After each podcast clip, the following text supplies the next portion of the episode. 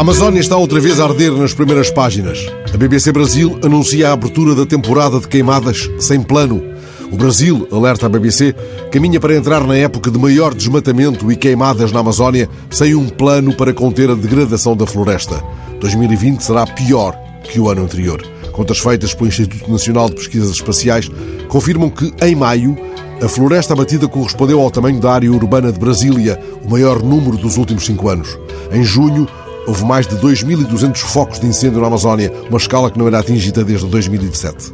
A BBC refere-se ao plano do Governo Federal para combater a destruição da floresta. Este plano, cuja responsabilidade vai caber ao vice-presidente Hamilton Mourão, deveria ter sido conhecido em junho. Até agora, Nicholas, um deputado que coordena a Frente Parlamentar Ambientalista do Congresso, esteve há dias com Mourão. O vice-presidente está preocupado, disse ele, mas não se compromete com datas. Vários fundos de investimento querem, entretanto, discutir com o governo brasileiro o quadro de devastação da floresta que se anuncia e o maior produtor de salmão do mundo, com sede na Noruega, ameaça interromper a compra de soja brasileira se o Brasil não reduzir o desmatamento na Amazónia. Um climatologista ouvido pela BBC garante que a ação do exército tem sido ineficaz. Milhares de soldados foram enviados para o terreno em maio, mas por alguma razão eles não foram além da monitorização do desastre.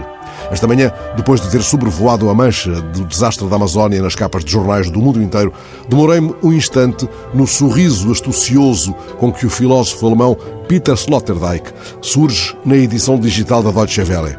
O sorriso do autor de Crítica da Razão Cínica, aquele sorriso que escapa dos olhos semicerrados, dirigindo-se ao interlocutor por cima das lunetas, faz pensar em astúcia porque é da ordem da sagacidade, não propriamente da matreirice. Não é um sorriso manhoso, é um sorriso de quem já viu muito e já pensou muito sobre o que viu. Ora, justamente, Sloterdijk dissera há coisa de um ano, numa entrevista, que a vida atual não convida a pensar. Desta vez, ele admite que, face às mudanças climáticas, a humanidade está a aprender uma nova gramática comportamental e que isso começa a ser detectável na reação global ao coronavírus. Mas o principal aviso do grande filósofo alemão é o de que os humanos não estão preparados para proteger a natureza. Porquê? Ele responde: porque em toda a nossa história como espécie, a nossa convicção mais profunda foi sempre a de que somos nós que devemos ser protegidos pelos poderes da natureza e não estamos realmente preparados para essa inversão. Assim como um bebê não pode carregar a sua própria mãe, os seres humanos não estão preparados ou não são capazes de carregar a natureza. Eles têm de aprender a lidar com essa imensidão.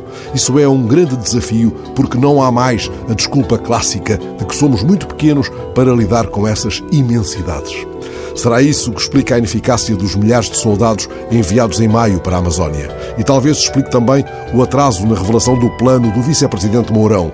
Muitas linhas de comando, muitos centros de decisão não adotaram ainda a nova gramática comportamental de que fala Sloterdijk, ou talvez estejam já trabalhando no seu avesso, fazendo da gramática o que Ambrose Bierce disse que ela era, um sistema de armadilhas. Sloterdijk fala em estruturas ocultas. Elas regem o que fazemos, tal como aquilo que dizemos é regido pela gramática e pelo léxico. O grande Paulo Leminski, num texto delirante sobre o professor de análise sintática, estabeleceu certa vez que o assassino está na gramática. Nem isso assusta os bolsonaros. Eles não atinam nem na gramática, nem no comportamento.